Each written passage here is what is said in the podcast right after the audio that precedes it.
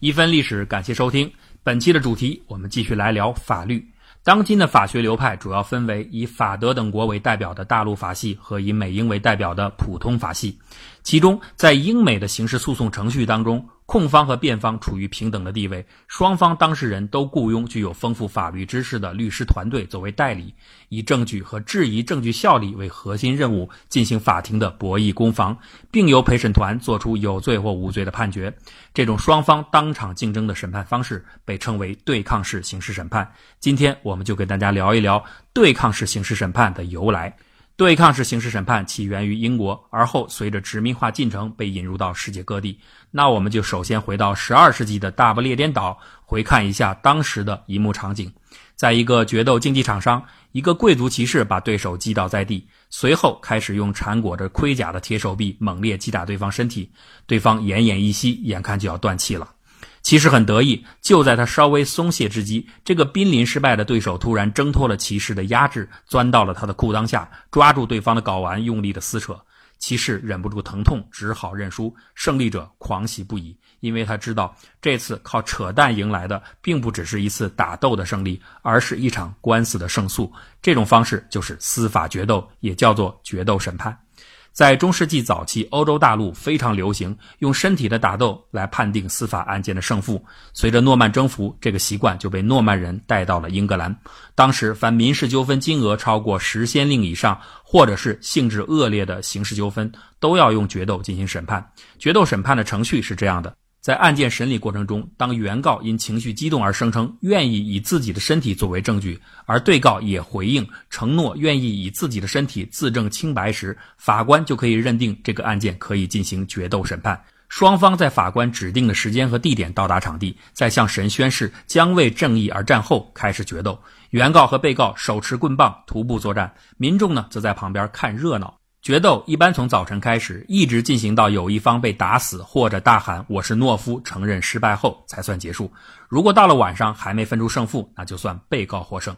参与决斗的双方有的时候体力条件并不平等，比如老人、妇女、小孩都会吃亏，那就有一些改造身体条件的办法进行调整。比如男人和女人打斗时，男性要被放在一个齐腰深的洞里边，并且呢一只手要捆在身后；女人呢可以自由无碍的行动。更常见的一个方法是聘请专业的决斗武士替自己出战，所以在司法实践当中，大量的决斗审判都是两个职业斗士在进行较量。那既然是徒步的博弈，而且事关官司的输赢，所以双方打到最后都会不顾一切的使出任何手段。刚才说的那个扯淡，并不是戏言，而是真实的故事。搏斗到最后，最常使用的武器就是门牙，就牙就咬上了啊。因此，在十二世纪，如果一个人掉了门牙，你就不能再参加任何决斗了。听到这儿，我们总觉得这简直是一群野蛮人，怎么能用打架来决定谁有道理呢？哎，虽然英格兰人确实是蛮族的后代，不过他们采用决斗这种方式进行审判，也有他们的道理，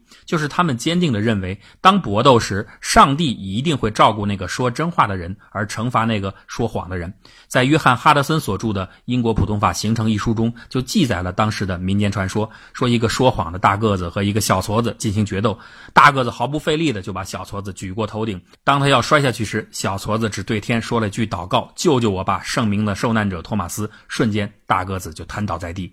从某种意义上来说，决斗式审判和后来出现的对抗式审判还有点相像。就像莱维教授说的，对抗式刑事审判就是控辩双方持续性的争辩过程，这就好比他们在陪审团面前进行决斗。不过呢，决斗审判的非理性是显而易见的，所以后来英王亨利二世和教皇英诺森三世先后下达敕令，禁止了决斗审判。到十三世纪中期，英国的决斗审判已经基本消失了，大量的案件开始采用审判法，那就是由教士根据神的意志判决是非对错。接下来登场的就该轮到陪审团这个角色了。当初随着诺曼征服进入英国的不只是决斗审判，还有大陆的宣誓调查法，就是对国王宣誓后进行各种各样的使命调查。当时为了管理的需要，英王威廉一世经常要派遣大臣到各地进行巡回审判。为了更准确地了解各地情况，就从每百户人当中召集忠诚可靠的十二人组成陪审团，以便审理案件时备询。这就是陪审团最早的雏形——调查陪审团。之后的一一六六年的克拉伦敦法令规定，巡回法庭可以从百户区中召集十二个自由人或者骑士。或者从乡镇召集四名自由人组成陪审团，在他们宣誓后就可以检举当地的各类刑事案件，这就是控诉陪审团。这个时候的陪审团已经有了司法起诉的权利。一二一五年第四次拉特兰宗教大会上禁止了教士参与案件审判，审判法于是退出了历史舞台。那陪审团就开始填补这个位置的空白，逐渐具备了审判的权利。后来就发展成为审判陪审团。在一开始，审判陪审团和控诉陪审团成员往往是重叠的。然而，这种既负责事实调查又参与审判的双重角色合一的身份，实际上不利于司法公正。所以，到了十四世纪中期，被告已经可以要求部分陪审团员回避调查。十四世纪末，法庭限制陪审团员在起诉后和当事人联系。到十五世纪之后，陪审团的角色逐渐向完全的审判角色变化，调查取证的任务就交给了法庭。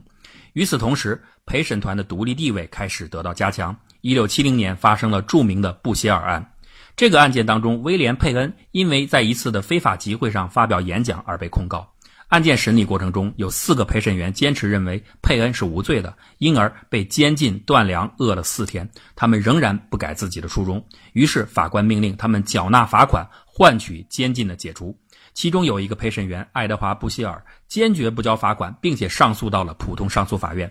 该法院的法官沃恩就裁定，陪审员不能够因其做出的任何裁决而受到处罚。这就是史上标杆性的事件，标志着陪审团独立审判制度的确立。德怀尔曾经这样评价这件事：通过该案件，一个伟大的原则建立起来。陪审团而非法官决定裁判的结果，他们不受强制，他们也不会因为诚实的做出判决而受到制裁。法庭上还没有哪次正义像这次一样获得伟大的胜利。这个评价呀，一点不过分。因为考虑到当时欧洲大陆也正在发展出自己的纠问式审判，如果英国不是由亨利二世刚好在早一点的时间确立了陪审团制度，那么极有可能他也将会采纳欧洲大陆国家所使用的纠问式体制。而在纠问式这个单一的体制下，还能否产生现代的政治文明和法治文明就很难说了。所谓纠问式审判是一种宗教体制下的审判方式。法官是绝对的权力中心，既负责调查问询，又掌管审判的权利。为了限制法官的权力滥用，大陆法系也制定了一系列的对证据效力的限制条件。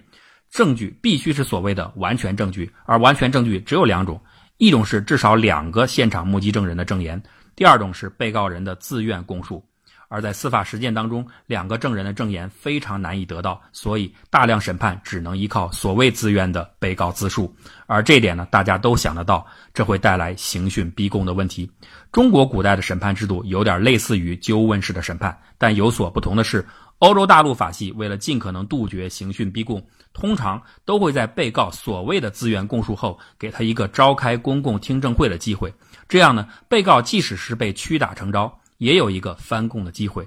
然而这种听证会其实毫无用处。翻供的结果虽然可以推翻之前的刑讯口供的法律效力，却只能带来下一轮审讯时再次的刑讯逼供。所以最后几轮较量下来，被告还是得屈打成招。那中国人的效率相比就高得多了，还用这么多轮吗？直接把人打晕了，正好可以按手印儿。陪审团制度将审判的裁定者和审判秩序的维护者角色分离开来，有利于更公正的裁决。但是，审判权力的转移并不会直接促成我们要说的对抗式审判体系的出现，因为这种体系和谁当仲裁者无关。真正关键的促成它出现的是另一个要素——律师体系，而律师实际上就是决斗审判中的武士。在十八世纪以前的一段时间，重罪者是没有律师辩护的，所以整个案件的审判过程完全就是原告直接对被告以及证人在旁边的帮腔，所以整个过程完全就是吵架。比如史密斯勋爵一五六五年描述过一次都铎王朝时期的偷马案件的审讯过程，在这里呢，我们稍微联想扩展一下，给大家重现一下其中的片段。原告面对被告就说：“就是你，你抢了我，你你还打了我，你抢了我的钱包马。”呃，对你那天穿的就是这件上衣，你就是那伙人的。旁边的证人也帮腔证明说，是他，就是他，嗯，就是他抢的，他就是穿这件衣服。那被告呢就对原告说，不是我，我没抢，我不认识你，我那天根本没穿这件衣服。你看，整个的法庭秩序就跟菜市场大妈吵架其实没啥两样，所以呢，这就带来了问题。那为什么重罪和叛国罪不能使用辩护律师呢？当时已经有律师了呀。就是因为当时的法学理论认为法律跟事实是两回事儿。律师是对法学很专业的一群人，但是他们不是当事人，并不了解事情的真实过程，所以律师只是法学专家，而不是事实专家，故此不应该参加审判。而且呢，律师说话有的时候爱绕圈子，比较模糊，那不如直接询问当事人，效率更高。实际上也是啊，当时吵架式审判的平均时长只有二十分钟一个案件，就能做出一次诉讼的判断了。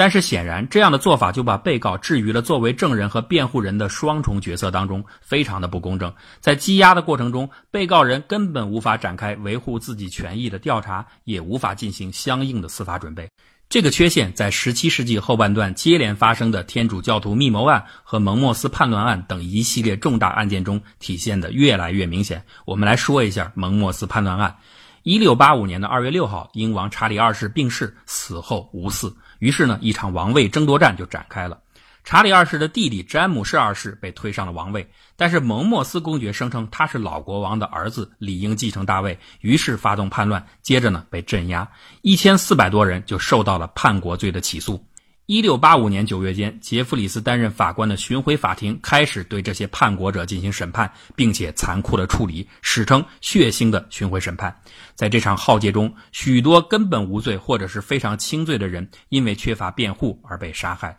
其中最著名的就是一个叫爱丽丝·李斯勒的老太太，她被控包庇叛乱分子希克斯，而受审时她实际上已经七十多岁了，而且双耳失聪。他虽然认识希克斯，但是不知道他参加了叛变，而且希克斯来的时候没有穿戴任何显示他是叛乱者身份的装束，所以老太太就留下了他。不过杰弗里斯根本不听这套，他直接对陪审团说：“所有这些不讲实话、假装可怜的长老会的老家伙，或多或少都参加了叛乱活动。”所以最后老太太被判处火刑，后被改为斩首。